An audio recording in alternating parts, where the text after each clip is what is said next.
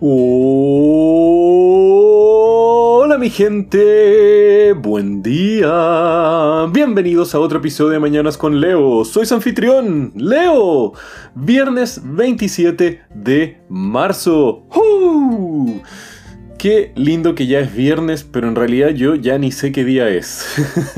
y sí, es algo curioso esta subjetividad espacio-temporal que algunos de nosotros estamos sufriendo durante esta cuarentena, pero como todo en esta vida puede ser aprovechado para bien o puede ser el origen de tu próximo ataque de pánico. Yo no sé. Pero en serio mi gente, como he dicho más de una vez en estos días, veamos este tiempo como una oportunidad única en nuestras vidas, una oportunidad para tener el suficiente tiempo dedicado hacia nosotros mismos y no dedicarle el recurso más importante de nuestra vida, que es nuestro tiempo, a las pequeñeces que nos tienen a veces tan ajetreados y que no nos traen para nada valor. Aprovechemos también esta instancia de poder reflexionar si todo el tiempo que le estábamos dedicando a todas las cosas que hacíamos en nuestra vida pre-cuarentena, eh, realmente valían la pena. Porque encuentro yo que una vida bien vivida es aquella en donde utilizamos nuestro recurso más preciado que tenemos de la forma en la cual nos aporte el mayor valor posible hacia nosotros mismos. Es casi como maximizar el retorno a nuestra inversión más importante porque eh, independientemente de cuánto dinero perdamos, el tiempo nunca, independientemente de cuánto trabajemos y cuánto le dediquemos, se va a poder recuperar. Entonces es muy eficiente dedicarle ese tiempo a ver a cierta gente en nuestra vida. ¿Valía la pena dedicarle tanto tiempo a ese entretenimiento superfluo? Eh, ¿Valía estar pegado enfrente al celular pendiente de la vida de los demás en lugar de estar realmente conectándonos los unos a los otros? No sé, esas son preguntas que cada uno de nosotros se tiene que estar haciendo y bueno, ir cuestionándose desde qué valor hay en estar quedado en la cama, pegado, simplemente para disfrutar unos minutos más de sentirse tibiecito, cuando uno podría estar afuera viviendo la vida y experimentando cosas nuevas o aprendiendo cosas nuevas. No sé, Espero que este tiempo les dé la capacidad y le den ustedes la importancia para poder ir identificando dónde hay mayor valor, en dónde ustedes pueden estar utilizando su tiempo de la forma más productiva, más eficiente y al mismo tiempo más valórica para ustedes. Dedíquenselo para estar creando cosas, para estar aprendiendo cosas, para moldear sus cuerpos y sus mentes en la mejor versión de ustedes mismos. Y si vamos a estar en cuarentena, que no sea una cárcel, sino que sea una incubadora para el desarrollo y el crecimiento de nuestro ser, para ser siempre una mejor versión de nosotros mismos y aprovechar cada una de las oportunidades que se nos viene adelante de la mejor forma que podamos.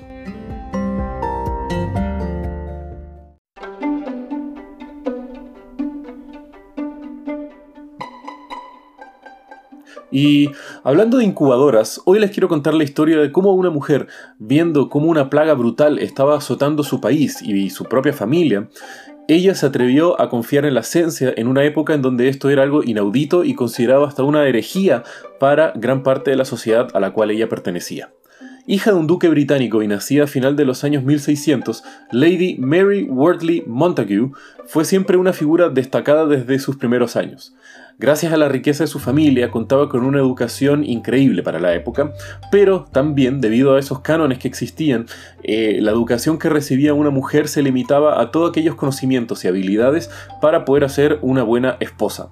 pero Lady Montague no se conformó ni tampoco se adecuó a estas expectativas que tenía la época sobre ella. Siendo una increíble lectora, fue autodidacta y aprendió a leer, a escribir, más allá de eso, no en inglés, sino que también en francés, en latín, y comenzó a escribir poemas bajo un seudónimo para que obviamente su identidad como una mujer no fuera un detractor para que sus obras fueran conocidas y publicadas. Además, no se conformaba con el plan y el camino de vida que le tenía su familia esperada a ella, siendo ella quien tomó la decisión de forma proactiva de rechazar a los pretendientes que su familia le estaba mostrando y eh, eventualmente decidiendo ella casarse con un político británico quien estaba con una carrera prometedora y era parte de los diferentes círculos de aristócratas y artistas de la época. Y fue así, gracias a esta gran y activa red de artistas, autores y diferentes aristócratas, que Lady Montague comenzó a mover dentro de estos círculos sociales con las mentes más importantes de la época. Así fue como comenzó a desarrollar más y más su carrera como poeta y como escritora. Y es posiblemente este el camino que tomaría su vida, a no ser que en 1715 Lady Montague contrae viruela, un virus responsable por más muertes que la peste bubónica y en la época era prácticamente una sentencia a la muerte. Afortunadamente, y por algo casi como un milagro, Lady Montague logra sobrevivir a la viruela y al poco tiempo se va de Inglaterra junto a su marido, acompañándolo quien había sido designado como el embajador británico en el Imperio Otomano. Ahí, Lady Montague comenzó a sociabilizar con la alta casta y con la alta sociedad del Imperio Otomano y fue ahí donde presenció un acto que en un comienzo le pareció repulsivo, pero que luego fue intrigando más y más debido al resultado que esto estaba generando. Y el, acto en sí fue que se dio cuenta que la aristocracia turca no existía ese temor inherente y al mismo tiempo como el pánico al respecto de la viruela, tanto así que tampoco era considerado como una muerte segura para todos los infectados de la alta sociedad turca. Y esto fue debido a que ella descubrió la práctica llamada la variolización, y la variolización consiste en agarrar una dosis pequeña de pus y fluido recolectado de las pústulas de una persona infectada y enferma con viruela, para luego inocular una pequeña cantidad de esta a los niños de las familias ricas del Imperio Otomano para que tuvieran un caso controlado de viruela y que después su cuerpo desarrollara inmunidad frente a este virus.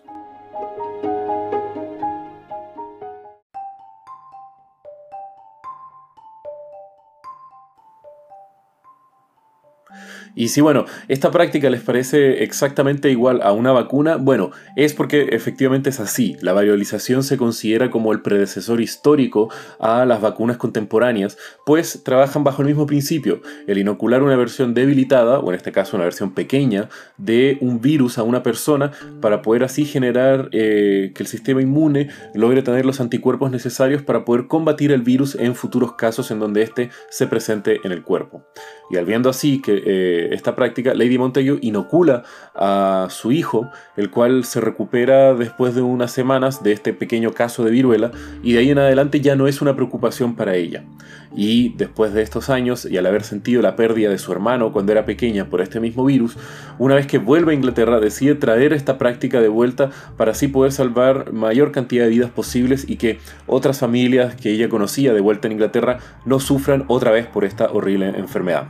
Y fue así que al poco tiempo después de haber publicado uno de sus libros más famosos en donde hace un recuento y se considera hasta ahora el primer texto secular sobre las costumbres de Oriente Medio, Lady Montague se encuentra de vuelta en Londres y ahí comienza su campaña para hacer la inoculación de la viruela una realidad en toda Inglaterra. Y Lady Montagu comenzó promoviendo esta práctica en su círculo social de aristócratas y diferentes artistas, pero con una recepción muy baja o hasta casi negativa por parte de las personas, debido a que se habían enfrentados a esta cultura exótica y esta práctica de tierras que eran consideradas una barbarie por no ser occidentales, blancos y civilizados según los conceptos de la aristocracia de Inglaterra, pero eventualmente Lady Montagu consigue poco a poco a través de los resultados y a ver que su misma familia no estaba sufriendo los efectos de la viruela, fue así que Lady Montagu logró convencer a la princesa de Gales que probara la técnica en sus hijos. Pero la princesa decidió primero experimentar esta técnica de la virolización en siete reos y seis huérfanos, quienes serían los primeros experimentos eh, en humanos en Inglaterra para este tipo de vacunación. Luego de los resultados muy positivos en estos sujetos, dejémoslo así, eh, la princesa de Gales decide inocular a sus dos hijos y la voz comienza a propagarse entre las casas poderosas de Inglaterra. Y poco a poco el movimiento a favor de la